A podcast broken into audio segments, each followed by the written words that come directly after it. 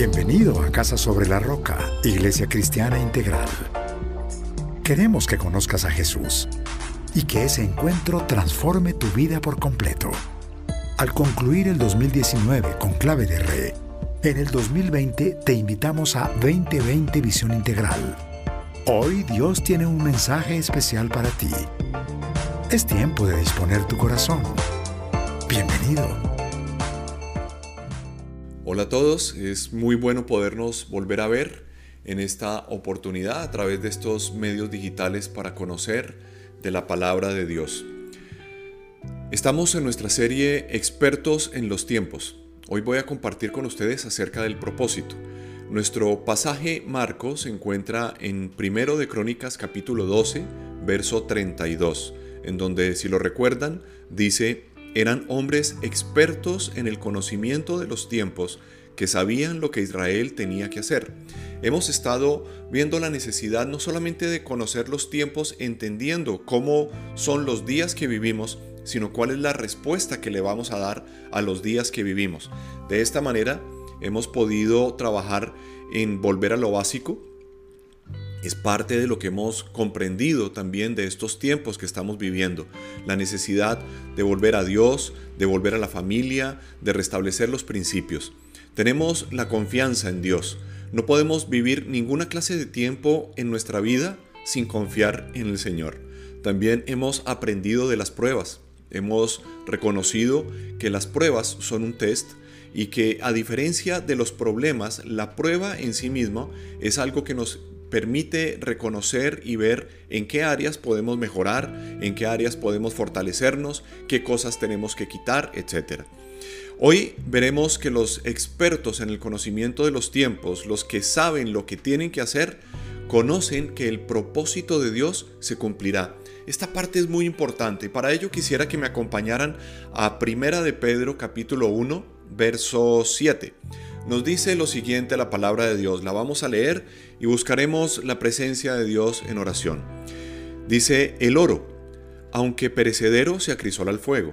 Así también, la fe de ustedes, que vale mucho más que el oro, al ser acrisolada por las pruebas, demostrará que es digna de aprobación, gloria y honor cuando Jesucristo se revele.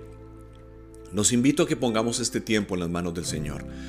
Padre amado, te necesitamos. Sabemos que tu palabra tiene respuestas para nuestra vida, para el día de hoy, para la circunstancia, cualquiera que sea que estamos viviendo, Señor. Por eso hoy nos rendimos ante ti, pedimos que esta palabra, Señor, caiga en una tierra abonada y fértil en nuestro corazón, que podamos ser afirmados, afianzados por ella, fortalecidos y que crezcamos de tu mano, Señor, sabiendo que tu brazo y tu poder y sobre todo tu propósito se cumplirá en nuestras vidas. En Cristo Jesús, amén y amén. Muy bien.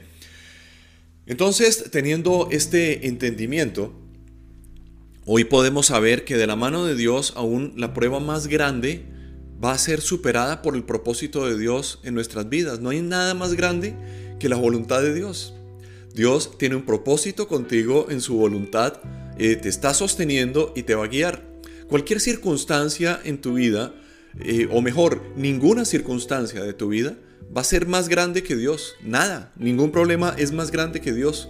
No hay nada que no podamos atravesar de la mano de Dios. Por eso es importante que nosotros tengamos eso como un tesoro en nuestra mente y en nuestro corazón. Es lo que la palabra de Dios nos dice a nosotros para que lo vivamos. Muchas veces no tenemos ni idea de la, de la obra que Dios está haciendo. No sabemos cómo está trabajando en este momento en nosotros y por nosotros. Sin embargo, debemos confiar. Debemos confiar que Dios está ahí, que Dios está trabajando, que Dios no nos ha olvidado, que Dios seguirá adelante y que al final su propósito se va a dejar ver en nuestra vida. En esto nos va a ayudar el libro de los Salmos.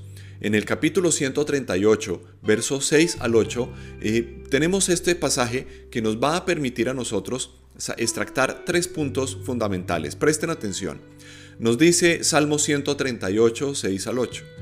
El Señor es excelso, pero toma en cuenta a los humildes y mira de lejos a los orgullosos. Aunque pase yo por grandes angustias, tú me darás vida Contra el furor de mis enemigos extenderás la mano. Tu mano derecha me pondrá a salvo. El Señor cumplirá en mí su propósito. Tu gran amor, Señor, perdura para siempre. No abandones la obra de tus manos. Este es un poderoso pasaje lleno de esperanza y de seguridad para cualquier persona que lo lea y decida confiar en Dios. Nos deja ver, como les decía, tres temas fundamentales que serán el cuerpo del mensaje que quiero compartir con ustedes en esta hora. El primero de los mensajes son las consecuencias de la actitud. Está en el verso 6. Nos dice, el Señor es excelso, pero toma en cuenta a los humildes y mira de lejos a los orgullosos. Nosotros podemos ver la vida con humildad o vemos, podemos ver la vida con orgullo y con soberbia. Son dos actitudes. Son dos maneras, son dos entendimientos, dos formas a través de las cuales nosotros podemos evaluar, vivir, entender, atravesar cualquier prueba que tengamos en nuestro camino. Y por supuesto, existe claramente una diferencia abismal entre la soberbia y la humildad. Desafortunadamente la palabra humildad se ha visto más desde el sentido de la pobreza, desde el sentido de la carencia y en realidad, aunque es una de las connotaciones que puede tener, no estamos hablando desde ese sentido. Lo que nos dice la palabra de Dios con respecto a la humildad es algo supremamente poderoso que trae mucha vida y mucha solución a nuestras vidas.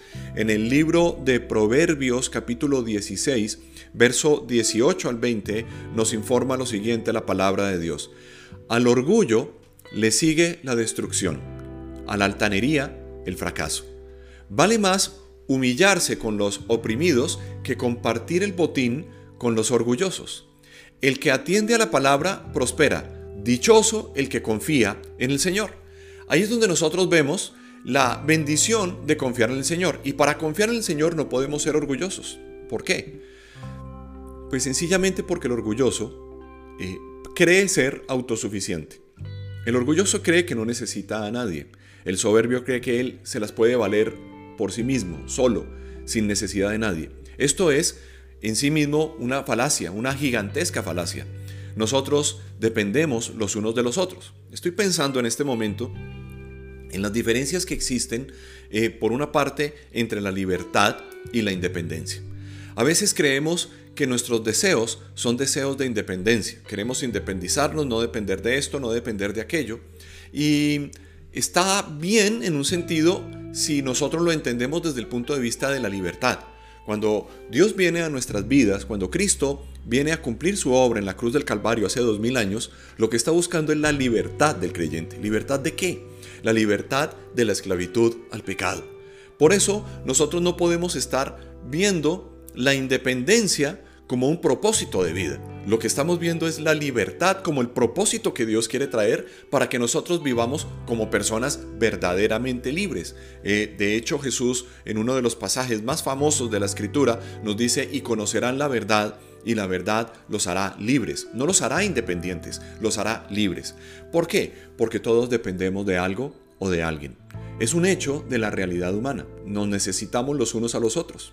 Yo te necesito, tú me necesitas. En casa nos necesitamos los unos a los otros. En la sociedad dependemos y nos necesitamos los unos a los otros. Entonces, entendiendo esto, podemos abordar que la soberbia en sí misma siempre va a conducir a la pérdida, a la caída. Por eso, la palabra que nos trae Proverbios, en donde nos dice que al orgullo le sigue la destrucción, es lo más cierto que podemos conocer en el día de hoy. Ahora, entonces para volver al término de la humildad, en la palabra de Dios el término significa tanto humillación como sometimiento.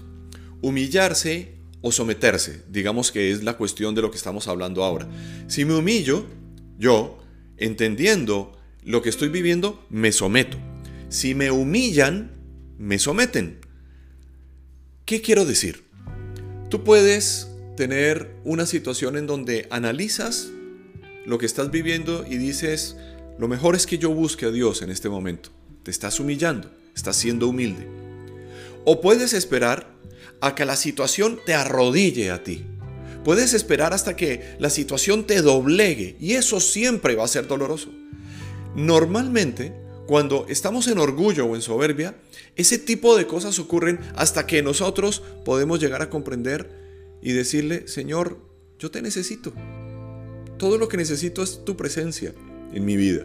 Y es mejor llegar a ello con humildad que ser doblegado por el orgullo, por las circunstancias, por la soberbia y caer postrado. Lo importante es que reconozcamos a Dios. Ahora, la humildad en ese contexto es la virtud que consiste en el conocimiento de las propias limitaciones y debilidades. Eso es ser humilde y vivir y obrar de acuerdo con eso que yo conozco.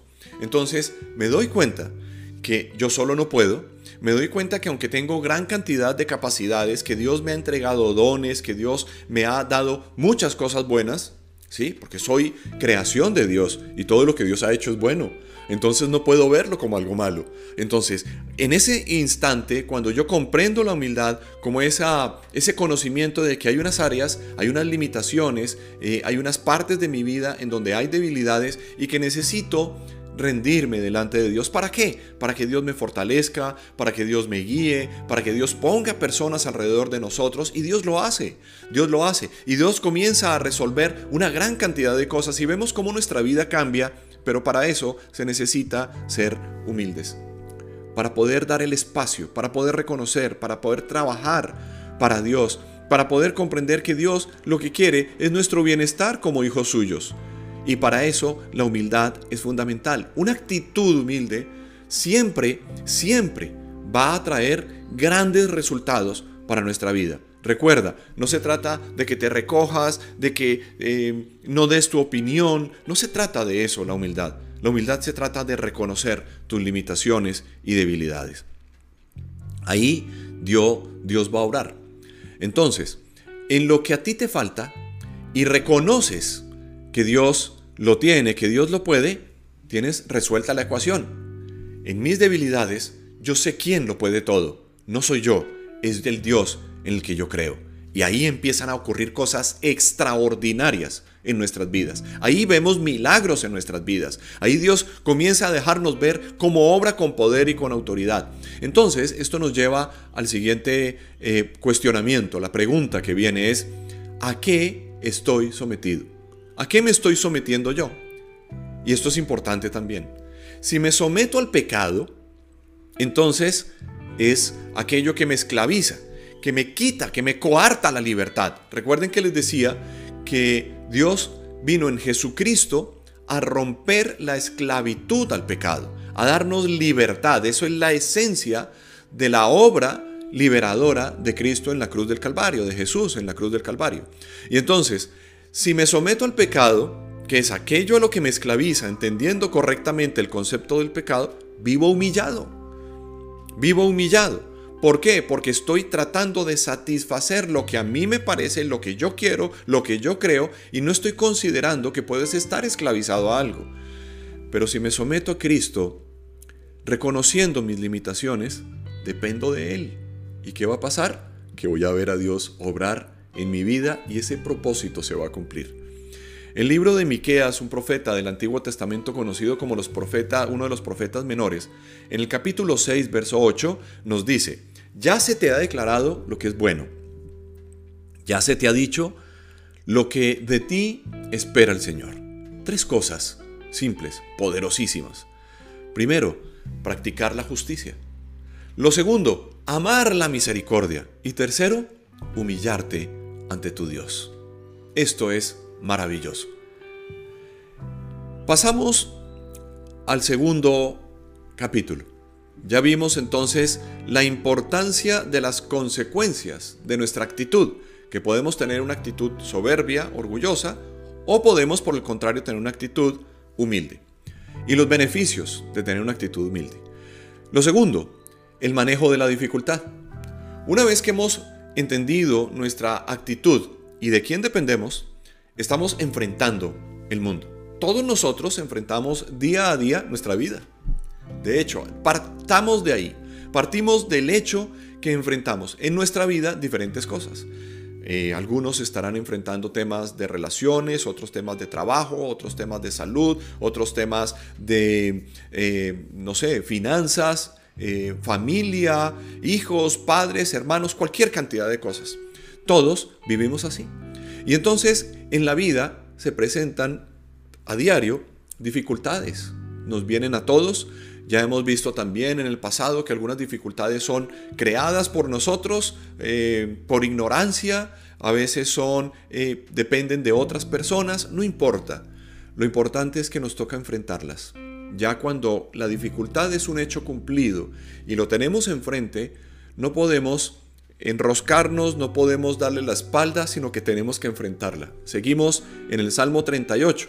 En medio de los días de prueba y dentro de las dificultades que cualquiera de nosotros puede estar enfrentando en momentos en donde aún la pandemia está en su furor, ¿qué debo reconocer? En el verso 7 del Salmo 38 nos dice, aunque pase yo por grandes angustias, tú me darás vida.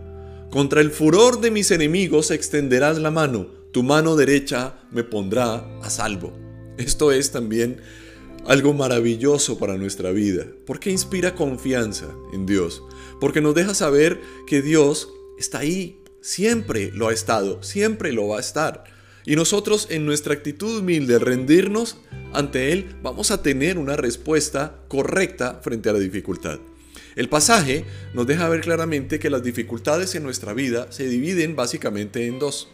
Son las internas, por una parte, y las externas. Hay unas dificultades que vienen desde adentro y lo define acá como las angustias. Creo que tú sabes lo que es angustiarse. Creo que yo sé muy bien lo que es angustiarse. Todos nos hemos angustiado.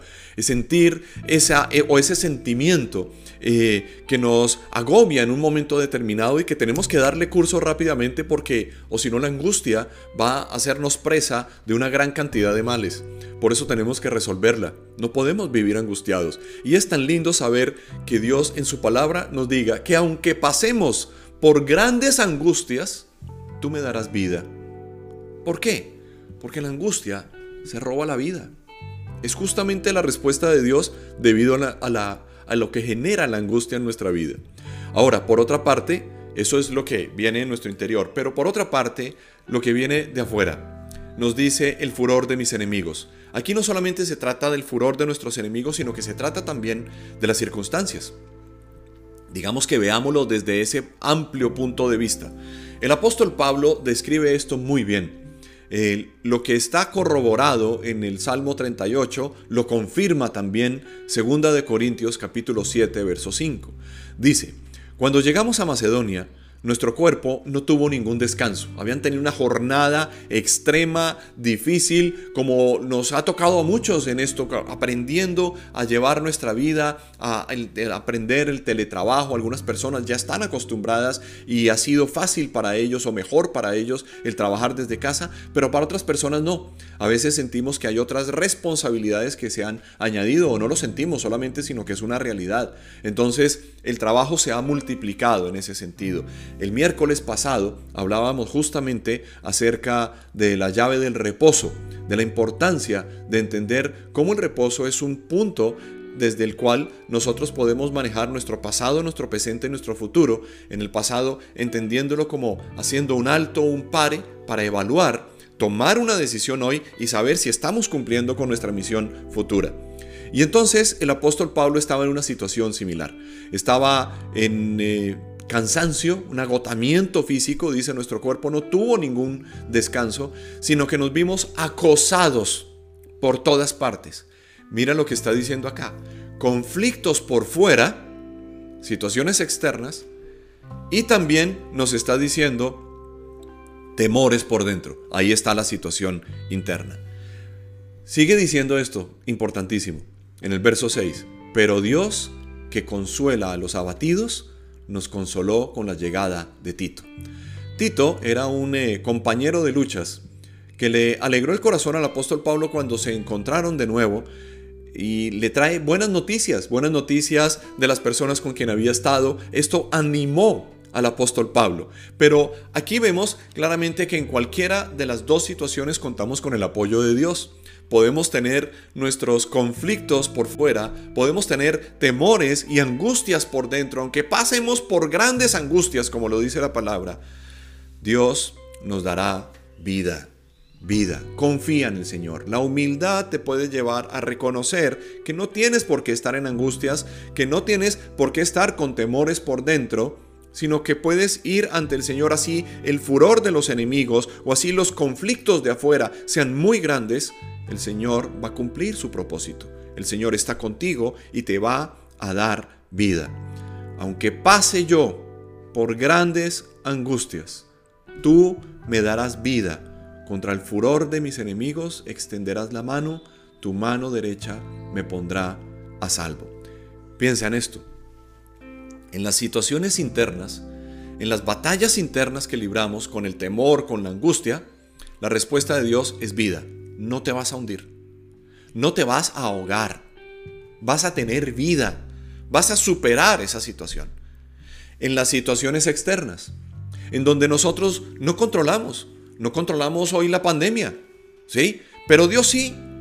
Dios sí la controla. Y Dios llega a nuestra vida y ¿qué hace? Produce salvación tu mano me pondrá a salvo, tu mano derecha me pondrá a salvo. Dios te librará del peligro y te pondrá en un lugar seguro. Esa es la promesa para ti hoy. Esa es la promesa para mí. Es la promesa de nuestra fe, es la promesa eterna de la palabra de Dios para nuestras vidas. Ahora, como consecuencia de ello, ¿se genera en nosotros qué? Se genera seguridad, se genera tranquilidad, se genera paz, aún en medio de las circunstancias difíciles, aún en medio de la tormenta, aún en medio del ruido de la dificultad.